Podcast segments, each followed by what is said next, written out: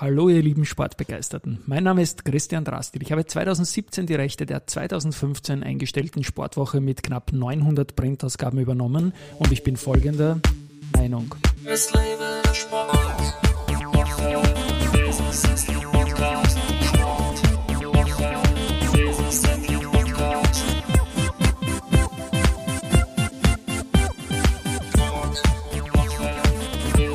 Ja, willkommen wieder zum Sportwoche Business Athlete Podcast.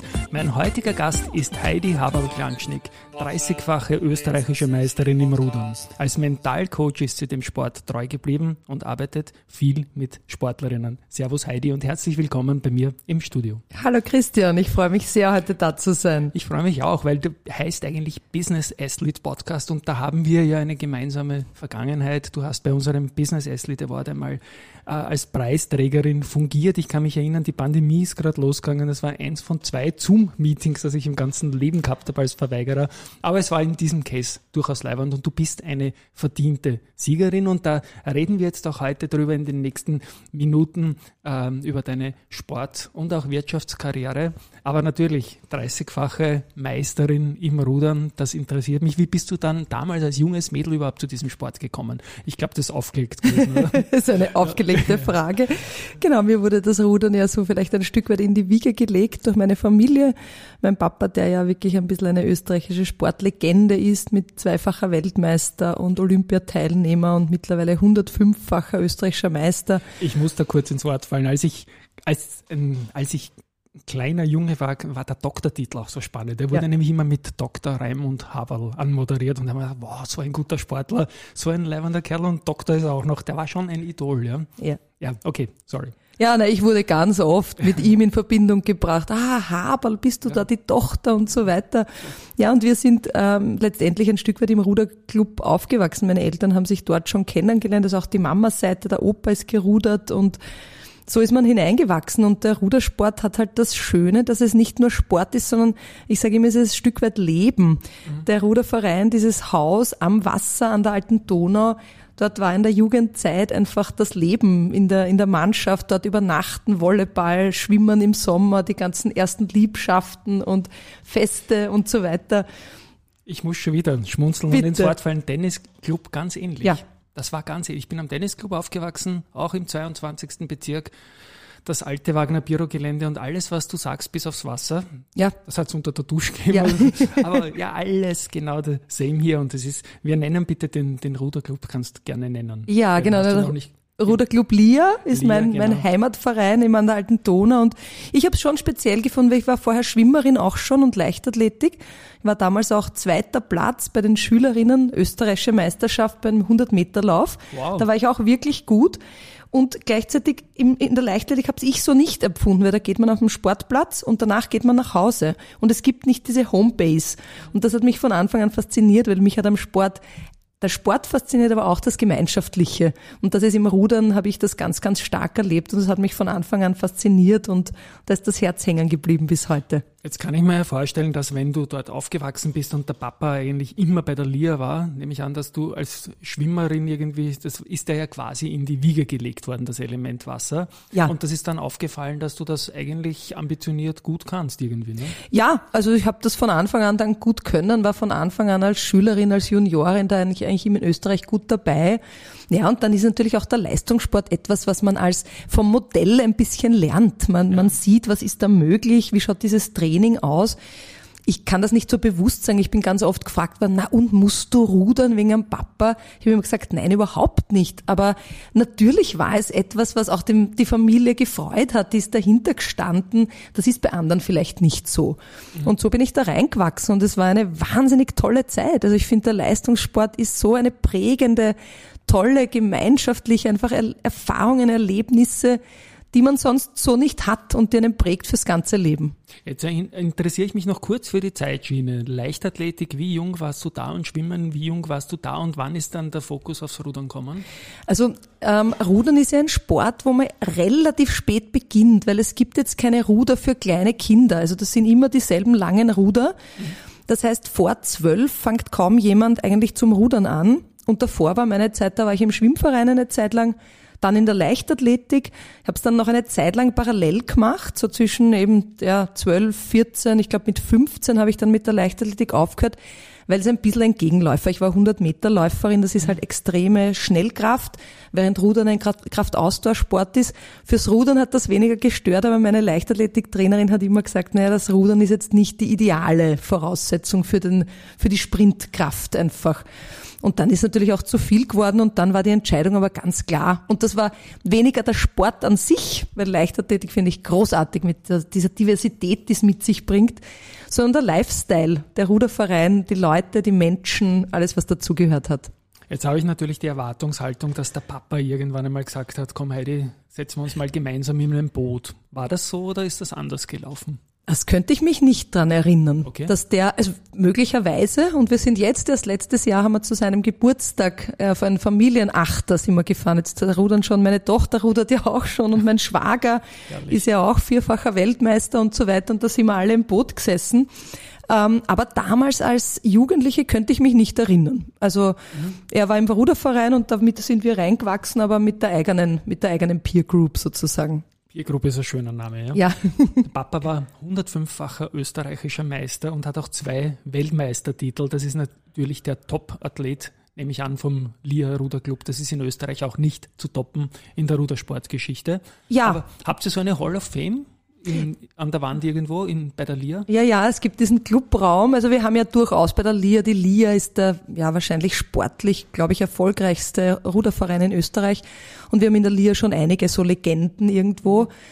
Und die hängen alle in diesem Clubraum und da hängt der Papa natürlich noch deutlich größer, aber auch ich hänge dort mit meiner damaligen Silbermedaille bei der Junioren-Weltmeisterschaft in München. 1994 war das, da war ich 17 Jahre alt, genau.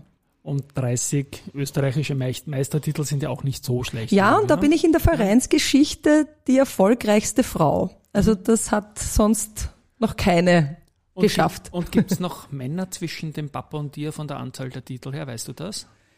Ähm, ja, ganz sicher. Gibt's doch. Ja, okay. ja, das weiß ich jetzt nicht, aber bin ich mir eigentlich sehr sicher. Ja. Ich habe auch irgendwie die Memory, der Tausenderbaum, ne? Ja. auf der Rehlackenwiese oder wie die heißt, äh, ja. auf, der, alten Donau, die ja, 1000 genau. Meter Marke. Die 1000 Meter Marke, genau. wo wir starten, wenn das Rennen, genau. Genau. Aber so ein Rennen ist 2000 Meter eigentlich, oder? Ja, also die, die das Distanz für die sozusagen Senioren allgemeine Klasse ist 2000 Meter mhm. und nur 2000 Meter. Und was waren dann deine Bootsklassen? War, war das einer, war das Zweier, war das Vierer, Achter? Also um den Einer kommt man im Rudern nicht so richtig herum, mhm. vor allem wenn man skuliert. Es gibt ja diese Unterscheidung Skul-Riemen. Skul ist immer zwei Ruder in der Hand, mhm. Riemen eins und wenn man skuliert, kommt man um den Einer fast nicht herum, weil du dich darüber in die Großboote qualifizierst. Mhm. Ich habe nie einer rudern wollen, weil, und ich weiß, einer meiner großen Treiber war immer die Gemeinschaft, lustig und Spaß und Ding, und das war im einer halt weniger. Dann auch noch dieses gegen die anderen Freundinnen aus dem Verein da irgendwie antreten. Ich bin besonders gern Vierer und das war auch der, der, der Vize-Weltmeistertitel war im Vierer, äh, aber auch Zweier habe ich sehr, sehr gern mögen. Achter ist in Österreich im Frauenbereich ganz selten wird das mhm. gefahren, weil es so viele Frauen dann am selben Niveau eigentlich selten gibt. Ähm, aber der Einer, ja, gehört dazu, wird gefahren, macht man alles.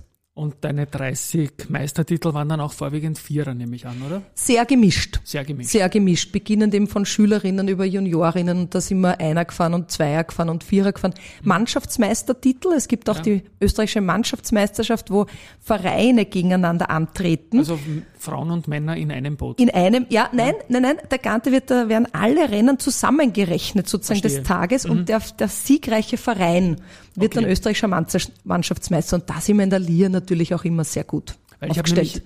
Die Frage nach den gemischten Booten kommt daher, da ich die Monika Traub zu Gast hatte, die ist Schwimmerin mhm. und da gibt's im, im Masters-Bereich in den Altersklassen auch gemischte Staffeln, was ja. ich auch sehr spannend finde. Ja, gibt's in den Altersklassen ja. auch. Okay. In den Altersklassen gibt's das und auch so bei kleineren Regatten nicht international, also nicht im, im offenen, in der offenen Klasse international. Jetzt bleibe ich mal beim reinen Damenvierer und frage mich neugierig weiter. In diesem Boot, wo bist du da gesessen, an welcher Position? Oder? Ich bin gesessen an der Position 2. Man rechnet, man muss ja beim Rudern immer umdrehen, Ja, weil man genau. ist ja verkehrt unterwegs. Ja. Und der Einser im Rudern wird normalerweise der gezählt, der sozusagen in Fahrtrichtung als erstes durchs Ziel kommen müssen m- würde. Also und ich, eigentlich hinten sitzt, oder? Genau. Ja. Und ich bin auf der Zweierposition gesessen, sprich im Mittelschiff. Mhm. Das ist so ein bisschen Maschinenraum. Ähm, es gibt die, die, die Schlagperson, das ist die, die sozusagen ganz eigentlich hinten sitzt. Für uns ist es Mhm. vorne, die den Rhythmus vorgibt. Ich bin auch das viel gefahren, ich bin auch viel Schlagfrau gefahren. Relativ unterschiedlich. Und mit oder ohne, in Klammer Steuerfrau? Ähm, Im School-Bereich Mhm. gibt's keine Boote mit, also keine gesteuerten Boote international. Das heißt, es gibt ganz, ganz viele Signale untereinander, nämlich an, oder? Oder ist das alles in Fleisch und Blut übergegangen und die Schlagfrau in dem Fall? Ja, da ist sehr vieles in Fleisch und Blut übergegangen. Es gibt dann schon während so eines Rennens kurze Kommandos, aber das ist nicht so, weil die Luft hat man einfach nicht, dass man da jetzt wirklich viel kommuniziert. Das passiert eigentlich nicht. Vieles weiß man im Vorfeld. Vieles passiert im Training. Man kennt sich, man weiß, wie die anderen reagieren, was die Strategie ist. Und da gibt's oft nur sehr, sehr kurze Kommandos. Und auch die, die Kommunikation zum Trainer funktioniert ja während dem Rennen eigentlich nicht. Weil der fährt draußen im Optimalfall mit dem Rad mit, da fahren aber noch fünf andere Trainer auch mit und irgendwer schreit was rein. Also das funktioniert nicht wirklich und irgendeine Kommunikation ist nicht erlaubt, jetzt mit Funkgerät oder sowas. Ich habe den Bernhard Sieber, den du ja auch gut kennst, zu dem kommen wir, glaube ich, noch an späterer Stelle, wie ich aus dem Vorgespräch weiß, ähm, auch schon zu Gast gehabt. Und da hab ich, den habe ich auch neugierig ein bisschen nach seiner Renntaktik gefragt. Jetzt würde mich auch interessieren, beim Tennis ist leicht, ist der Vor- Vorhand oder Wolle oder Aufschlag die Stärke oder die Rückhand. Wie ist die Renntaktik bei dir? Bist du eine, die schnell begonnen hat und das Feld kontrolliert hat oder dann von hinten stark äh, ins Finale gekommen ist? Was war da deine Stärke, glaubst du? Ich glaube, dass es wichtig ist, von Anfang an gut dabei zu sein. Die Problematik beim Rudern ist ja durch dieses verkehrt Sitzen, sobald du hinten bist, siehst du die anderen nicht Ja, mehr. genau. Und das ist ziemlich demotivierend. Das heißt, meine Strategie war schon immer am Anfang einmal relativ voll weg, auch wenn man ja bei den 2000 Metern, wenn man dann voll wegfährt, nach kürzester Zeit das Gefühl hat, also ich finde Rudern ist ja wirklich einer der anstrengendsten Ja. Sportarten überhaupt. Stimmt, ja. Und doch ist es wichtig, da am Anfang dabei zu sein. Dann halte ich es für wichtig, oder für mich war es immer wichtig, dann so einen, so einen Rennpace halt zu finden und da auch so gerade von der mentalen Ding so auch bei sich selbst zu bleiben. Ein Stück weit so den eigenen Rhythmus zu finden, wo ich weiß, ja klar muss ich reagieren, aber ich habe auch den Rhythmus, wo ich weiß, mit dem kann ich jetzt eine gewisse Strecke halt auch durchfahren. Naja, und der Endspurt, der ist halt Endspurt, entscheidend. genau. Ja, genau. Wer hat dann die Nase vorn? Ich finde, das ist ein absolut faszinierender Sport. Und wie sind die Trainingsmöglichkeiten momentan für einen Verein wie Lia auf der alten Donau, wo sich ja am Wasser sehr viel tut, auch mit äh, Stand-up, Paddleboard und Schwimmer und alles Mögliche? Schwierig. Also Schwierig, die, ja. Gibt's die Slots, Leistungs- Timeslots, die man Ja, naja, das Problem ist, an der, an der alten Donau gibt es keine Regelungen und beziehungsweise die Regelung, die es gibt, ist, äh, alle haben eigentlich Vorrang vor den Ruderbooten. Die Ruderbooten sind letztendlich immer die letzten, weil sie der Meinung sind, die sind halt sehr schnell, die fahren sehr geradlinig und die müssen auf alles andere aufpassen. die schauen noch in die falsche Richtung auch noch. Ja, ja. Genau. Also es ist aber extrem schwierig, weil da kannst eigentlich kein sinnvolles Renntraining machen. Das heißt, es gibt ja einen, einen Leistungsstützpunkt äh, an der neuen Donau. Der ist genial schön auch, finde Ja, ich. Den, ja. mag, den mag ich. Ja, ja. Das Problem ist, dass er schwer zu erreichen ist. Mhm. Also für die Jungen, die halt noch nicht mit Auto und so weiter, ist es, finde ich, schon ein bisschen eine Challenge. Aber es sind die Möglichkeiten dort natürlich toll. Und letztendlich die, die Leistungssportler trainieren alle dort. Also es, an der alten Donau sind eher die, eben dann die Masters und Mhm. da- das Freizeitrudern, die machen schon auch Wettkämpfe. Aber so die, die ganze Nationalruderer und so weiter sind alle an der neuen Donau. Das heißt, das kann ich mir auch so vorstellen, dass wenn Lia im Leistungsbereich, dass man da am Wochenende kurz einmal rüberfahrt und trainieren geht oder so. Absolut. Ja, Ja, okay. absolut. Genau. Steinspornbrücke ist das ne, wie, so, wie FKK-Gelände und so Richtig, weiter. Ja, richtig. herrliche Weltmeisterschaft auch gehabt, glaube ich. ne? Ja, genau. Das war eine gute Sache. Na gut, du hast sehr jung begonnen. Das war nicht ganz klar, ob es das Rudern wird. Es ist zum Glück das Rudern geworden. Viele Titel und es, du hast sehr äh, leuchtende Augen gehabt jetzt während diesem Gespräch, wenn wir über deine Boote und die Taktik gesprochen haben. Wie war dann quasi das, der Herbst deiner Karriere und der Wechsel in die, und wie alt warst du damals? Der Wechsel in die Wirtschaft oder der, der Punkt, wo du was anderes machen wolltest? ich war immer jemand mit sehr, sehr vielen Interessen. Das war im Nachhinein sicher auch, dass ich weiß heute, dass ich mit meinen Fähigkeiten, die ich mitbringe, mehr erreichen hätte können. Wir haben ja damals auch, äh, hätten wir zu den Olympischen Spielen fahren wollen, das hat dann nicht geklappt. Ähm, ich weiß, das ist damals, ich habe mental noch nicht diese Fähigkeiten gehabt, die ich heute habe. Und das Zweite ist, ich war irrsinnig vielseitig und Spitzensport heißt halt schon, dich sehr, sehr fokussieren auf einen sehr langen Zeitraum auf ein Thema.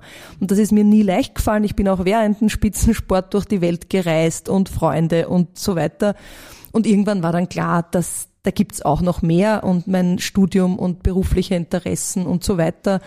Dann war es auch ein bisschen ein Konflikt. Das ist in dem Rudersport, wo sehr viel ehrenamtlich ist und so weiter, ist das natürlich, da gibt's immer Themen, die dich dann, die dir, wo man, wo man zumindest subjektiv das Gefühl hat, es wäre einem Stein in den Weg gelegt. Und irgendwann habe ich gesagt, so, aus mag ich nicht mehr raus aus dem Ganzen. Das war eine sehr klare Entscheidung, ein recht klarer Schnitt. Und dann ging es um andere Themen. Und dann. Darf ich noch fragen, in welchem Alter? Ja, da war ich 24. Also doch jung, oder? Ja, eigentlich schon jung. Also da, viele sind im Rudern durchaus auch noch 30, deutlich ne? länger dabei, ja. 30, manche auch 35. Mhm. Das hätte man doch durchaus deutlich länger machen können. Ich hab's auch noch. Ich habe dann also national bin ich noch lang auch dabei gewesen trotzdem, ähm, aber nicht mehr in dieser Intensität, weil dann andere Dinge in den Vordergrund gerückt sind. Mhm. Na gut, dein Einstieg in die Berufswelt? naja, ich habe ja dann Psychologie studiert und Sport und Philosophie, habe am Anfang ähm, 13 Jahre in einem Gymnasium unterrichtet was mir wahnsinnig gut gefallen hat. Ich liebe die Arbeit mit Menschen, ich liebe das Lehren, das Vortragen, Dinge weitergeben. Und gleichzeitig habe ich dann irgendwann gemerkt, das ist mir zu eng, das System Schule und alles, was da äh, einen dann einschränkt, das ist nicht meins. Und die Liebe zum Menschen und die Faszination für dieses Mentale die habe ich sicher schon aus dem Leistungssport mitgebracht. Also dieses Erkennen, wie wichtig das Mentale ist. Ja, du kannst trainieren, was du willst, aber wenn du in dem entscheidenden Moment dann nicht abrufen kannst, hilft dir das gar alles nichts. Und es gibt im Sport ja ganz viele Sportler, die im Training die Besten sind und es dann nicht abrufen können und umgekehrt.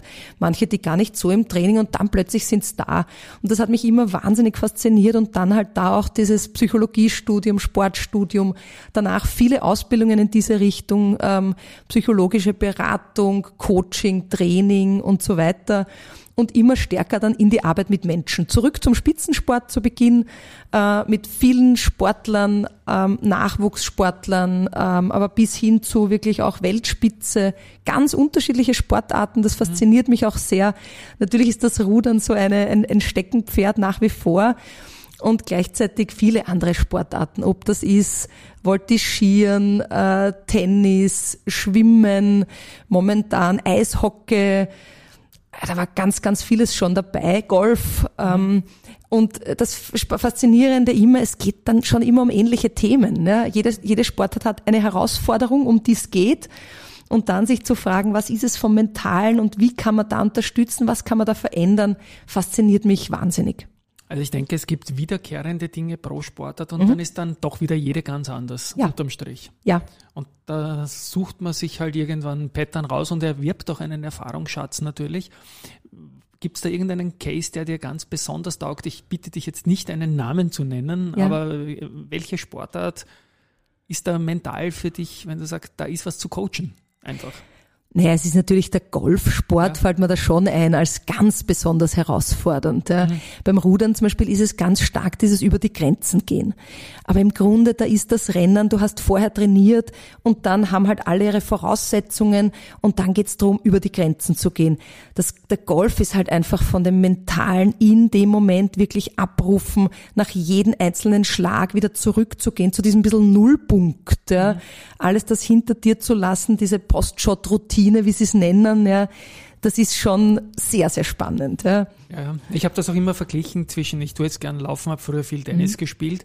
Wenn ich im Laufen 10% schwächer als jemand anderer bin, werde ich immer verlieren, außer es gibt eine Verletzung. Ja. Wenn ich im Tennis 10% schwächer bin als wer anderer, kann ich durchaus mental einmal ein, weiß ich nicht, vier von zehn Match gewinnen trotzdem. Ja. ja. Und ja. Golf noch einmal brutaler natürlich. Absolut, ne? absolut. Ja. Aber auch zum Beispiel fällt mir ein, der, der Reitsport. Ja. Dieses, diese Kombination mit dem Tier, das ja, auch so eine gewisse unberechenbare Komponente mit sich bringt und gleichzeitig das Pferd alles spürt sofort spürt, wenn da eine Unsicherheit da ist, wenn da eine Unklarheit da ist, das Pferd sofort darauf reagiert. Ja. Mhm.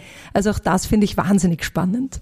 Also der Reitsport ist ja stark auch von ähm, Bewertungsrichtern Absolut. abhängig und ich habe zu Gast auch gehabt die Alexandri Drillinge von Art Swimming, also Synchronschwimmen mhm. und so weiter.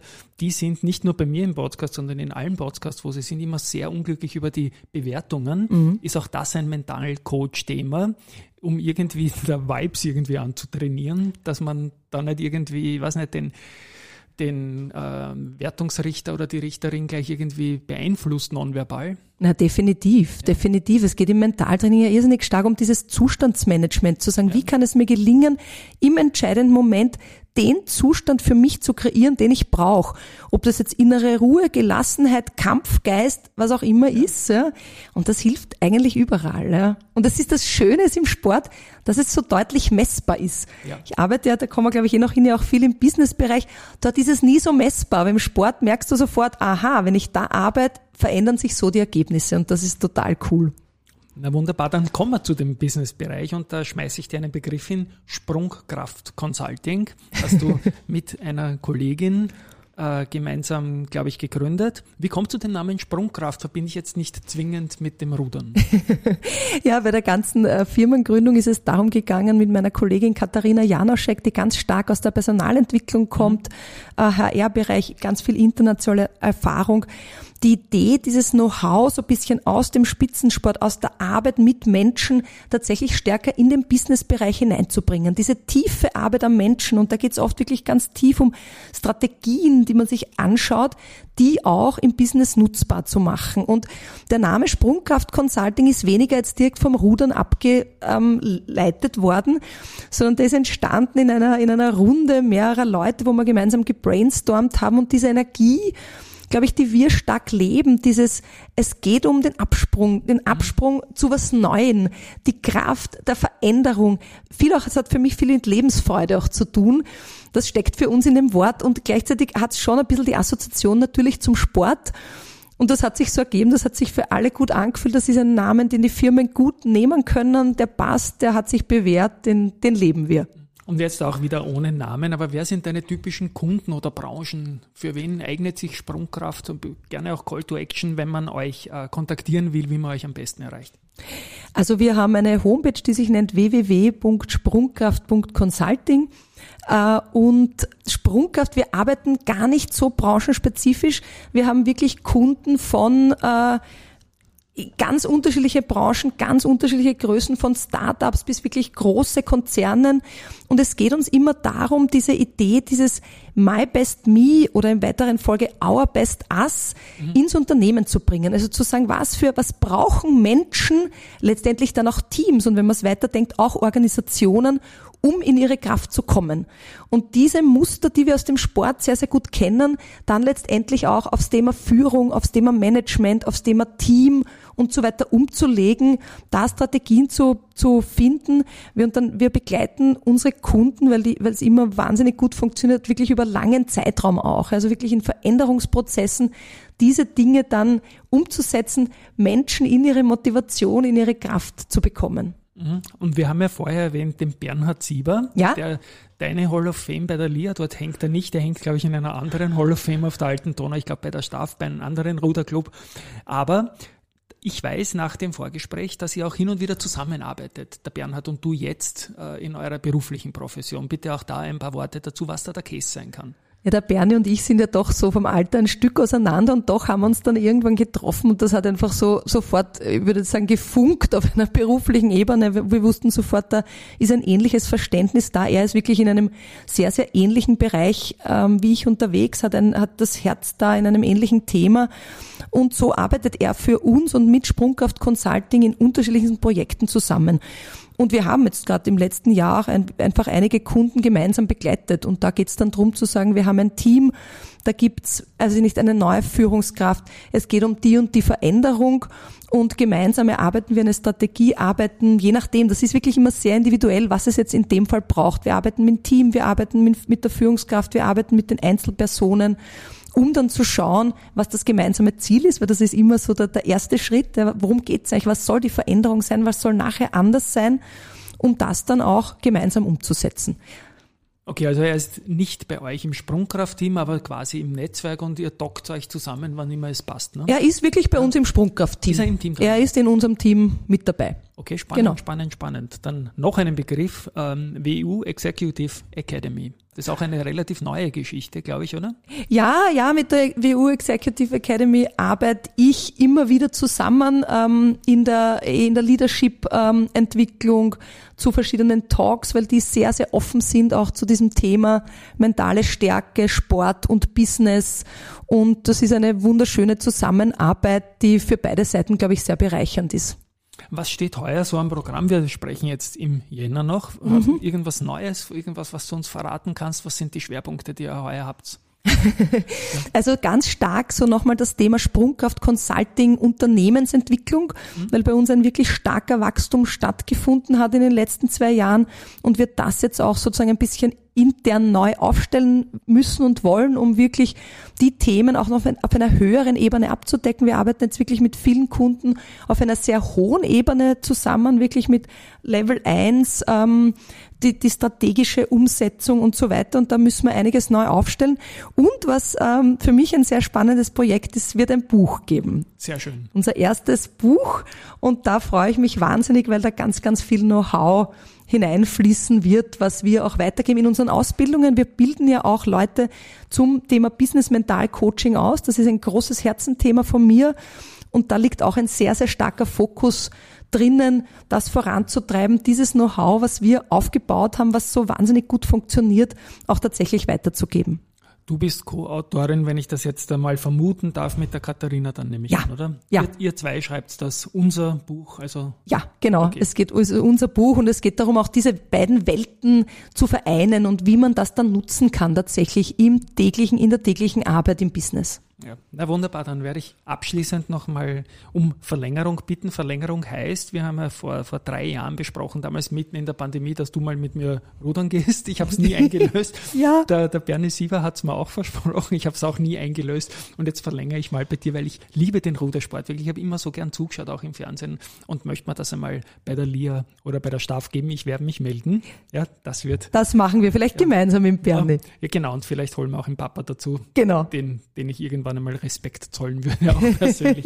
Als ganz, ganz großer Fanboy des österreichischen Sports. Liebe Heidi, ich spiele meine komische Musik nochmal. Es hat mir Riesenfreude gemacht, dass du da warst, dass wir tief eintauchen konnten, ohne dass das Boot gekippt ist. Ja.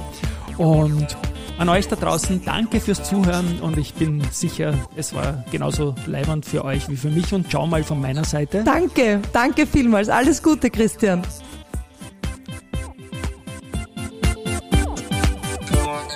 Woche, Business Athlete Podcast.